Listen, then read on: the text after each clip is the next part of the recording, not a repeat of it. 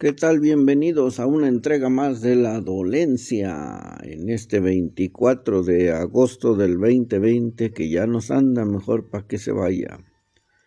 Puras mermas. Recuerden que cualquier cebollazo o jitomatazo es bienvenido al Twitter arroba soy el Draco. Con la intención de supuestamente hacerlo con más calma, lo dejamos de manera intencional para el día de hoy, esta entrega y no, de plano no es lo que uno esperaba. La ley de Murphy se queda corta cada que uno planea algo para atrás. En fin, nos arrancamos. Empezamos comentando aquel juego de la final de la UEFA entre el Sevilla y el Inter. Chanclas, ese estuvo interesante. Bueno, para allá vamos, para allá vamos. Hasta ridículo se vio Diego Carlos colgado de Lukaku, simplemente no lo pudo detener y así como Godino pudo con De Jong en el empate. Varela desarrolla una úlcera instantánea por reclamar una mano y penalti que ya en la repetición Sirrete que era. De John ensarta el segundo de un chompazo chido ante la incredulidad de Lukaku, a quien enseguida le hacen falta y Godín se reivindica clavando el empate también de una chompa. Segundos fueron los que disfrutó el Sevilla, haberle dado la vuelta apenas al 35. Juego nuevo, 2 a 2. De ahí hasta los 66 hizo el juego soso, hasta que Bono confirma que es el chido paradón ante Lukaku, quien al 74, después de una chilena mal orientada, curiosamente de Diego Carlos, metió su segundo gol hasta entonces sí el balón iba para afuera. Y por supuesto Lukaku lo enderezó a gol en contra. Sevilla 3 Inter 2. Se terminó lo que se vendía. Sevilla campeón, o sea, verbo mata carita. Simplemente fueron más colmilludos los españoles, quienes se vieron todavía más chidos al hacerle el pasillo al Inter, empezando por los árbitros que para. Ese árbitro resultó bastante malito, por cierto. Quién sabe hasta dónde hubiera llegado. Lopetegui en la Casa Blanca. Lo único que hizo fue hacer mal las cosas. Fueron los modos de que le partió el queso. Pero ¿qué tal el de la Champions? otro que no cantó mal las rancheras. Nava se vio bastante bien al principio. No fue mejor el equipo de Mal. Los dos equipos me tienen sin cuidado. Se trataba de disfrutar lo que significara un juego de ese nivel. La final del mejor torneo del mundo, pero a título personal decepcionó. Curiosamente, en cuanto al favoritismo, durante el desarrollo del juego me decanté por los parisinos, repito, los alemanes fueron neutralizados.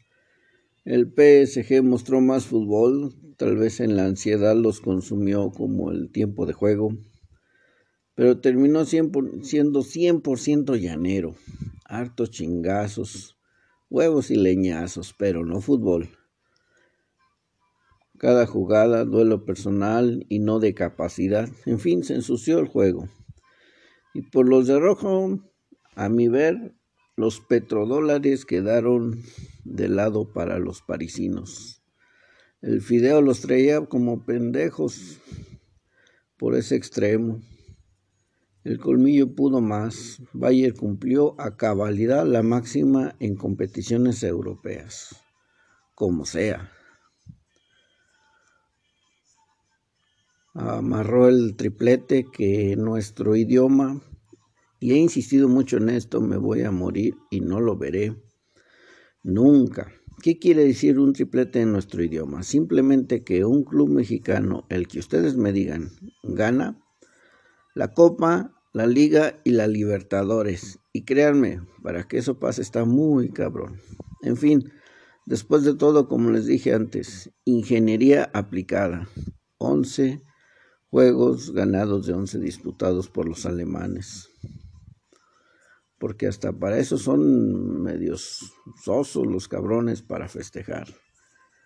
Nuevamente mal arbitraje, se le fue el juego, eso sí, una política de calidad en su máxima aplicada.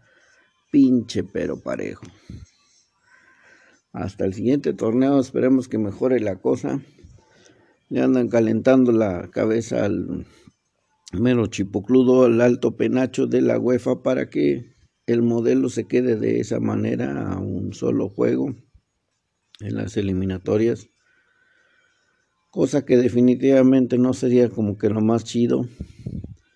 Se vio claramente la lo que afectó la falta de la gente, del público, después de todo pesa, es el que le da el sabor al caldo. Y por si fuera poco, el tema de la localía tiene muchísimo que ver para el equipo rival. No, no gustó, como para que le hagan así a mi título personal. No, es mejor ida y vuelta, está más chido. En fin, regresando a la realidad, no manches, después de ver un partido de la Champions, ir a ver al Toluca Chivas un ratito, pero bueno, para allá vamos. En nuestro fútbol local. Nada que, nada que sea así como que súper relevante, excepto un par de cosas. Los zorros, no manches, al fin sumaron, chinga su madre, como fueron tres puntos. Tigres, Pumas, siguen siendo vastos los dos, ni a cuál irle. Eso sí, a lo mejor lo único ah, comentario que sea de relevancia durante el desarrollo de ese juego, a 36 grados, chingame más. Los roquitos por roquitos y los chavos por chavos, ya pedían esquina. América Monterrey, ah, estoy de acuerdo con varios encabezados por ahí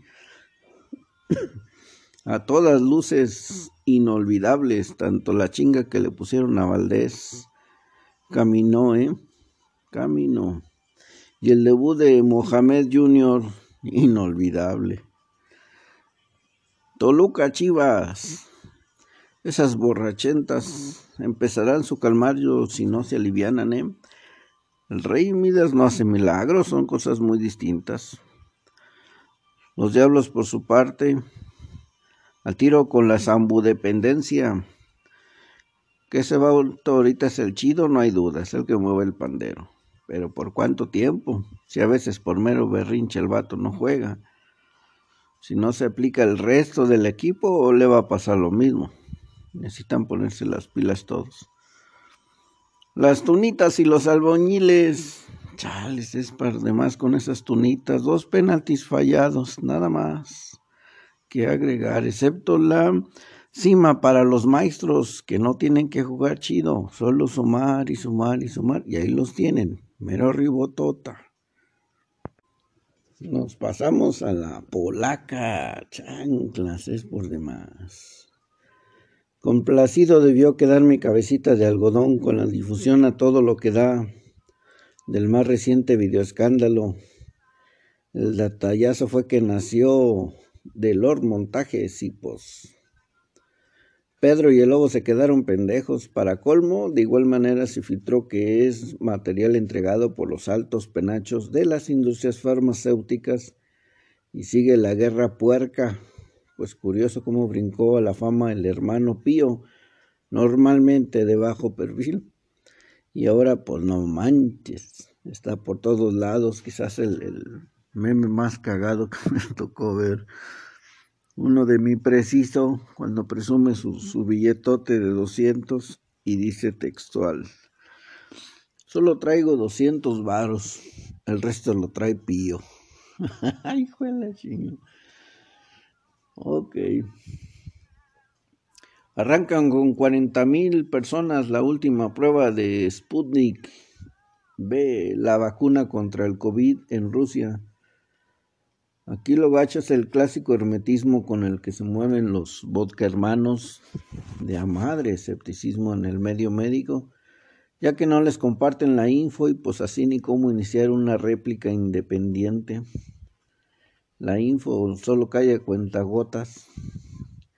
y la polémica por el control siguen todavía con las teorías conspirativas, donde por ciento se la sacaron, pero de lujo. Fue aquí en, con este gremio de los... En fin, siguen los sombrerazos en el interior de la CFE. Recuerden que se aventaron la genial idea de modificar su modelo de jubilación para este de por sí apapachado gremio en fin, que ahora se pueden jubilar tras 25 años de servicio y 55 años de edad, o con 30 años de servicio sin importar la edad. ¿Cuál es el pedo?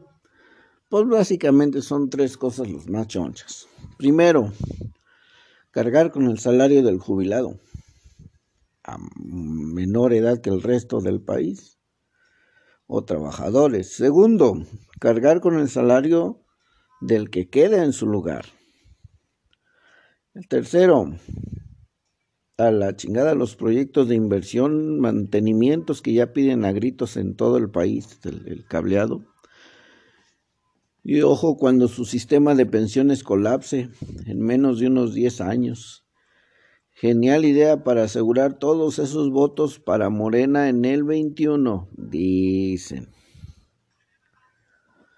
San Quintín de vecindad, añeñe, de esos estúpidos e innecesarios en el que armaron con Lady Tacos, ¿la recuerdan?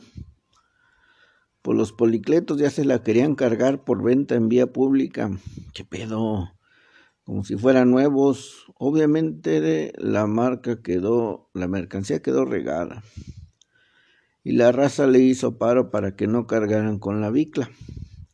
Dirán ustedes, ¿qué pedo, Drago? ¿Eres tú el que hace el chisme? Pues no. Hay un detallazo que pocos toman en cuenta. Ella es Mushe. Con eso cae en el grupo vulnerable. La ley tuvo que pagarle toda la merca. Hay una diferencia muy choncha ahí cuando no se conoce el contexto que hay detrás.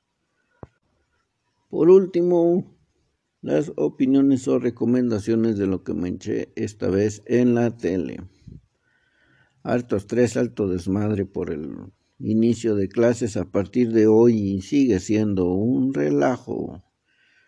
Mínimo distraerse un ratito. Biohackers, serie nueva, alemana, seis entregas de la primera temporada regular, nuevamente jugándole al pendejo con la manipulación genética usando el argumento de prevenir enfermedades, algo ñoña, pero entretenida, al menos entretiene. Nuevamente hay que esperar hasta los últimos segundos literal para quedarse picado con la intriga. Muy obvio que habrá al menos otra entrega. Sí, sí se recomienda. En cuanto a película dominguera, Sleep Over lo que para Latinoamérica le pusieron La noche que salvamos a mamá. Ya ven que les encanta cambiar los títulos, pero bonito. Por supuesto, bastante malita, pero ya se sabe de antemano y solo entretenimiento para los chavillos en la sala. Con un con una Malina Ackerman que no veía desde las primeras entregas en Billions, para quien no la ha visto se la recomiendo, harto buena. Y pues sí, los años no nos acarician. Una Carla Sousa que en todo caso sirve nada más para hacer más choncho el currículum en un papel totalmente irrelevante. Y como protagonista, Sadie Stanley, aquella chamaca de la fallida Kim Possible, en un intento por mantenerse a flote. Igual repito, para pasar el rato. Sí, sí, vale. Y por último, la del recuerdo. Hit. Aquí le pusieron fuego contra fuego. En aquel entonces, estamos hablando del 1995, fue un chingadazo por ver juntos a Robert De Niro y Al Pacino como película regular. La taquilla la castigó Machini, pues los que le saben todavía más. A mí me latió un buen. Para mí sí, yo creo que sí es buena. Sin embargo, la secuencia de la balacera sigue siendo de las mejores en la historia. La edición y el audio están pero con madre. Como, como parte del reparto, también estaban Danny Trejo, que apenas empezaba, y se la rifó el vato, un papel muy chiquito, pero sí se la rifó. Un Val Kilmer, que luego le entraría a los tamales gacho, no como la Chofis, no, no, no, más gacho. Una Ashley Judd, que era de las sex symbol del momento. Un suavecito Tom Sizemore, ¿se acuerdan de ese cabrón? Justo antes de que le dieran calendario por tanto centro de rehabilitación que visitó. Y una entonces niña Natalie Portman, que ya se le veía el callo, justo después de hacer El asesino perfecto con el maese Jean Renault. En fin, si se la encuentran y no la han visto, recomendada. No más por la balacera. Se la recomiendo. Nos vemos hasta la siguiente entrega a ver cómo nos va, porque esta semana va a estar pesadita. Ánimo, ánimo, porque esto va para largo. No olviden enviar sus cebollazos y jitomatazos al Twitter, arroba soy el Draco. Se ven.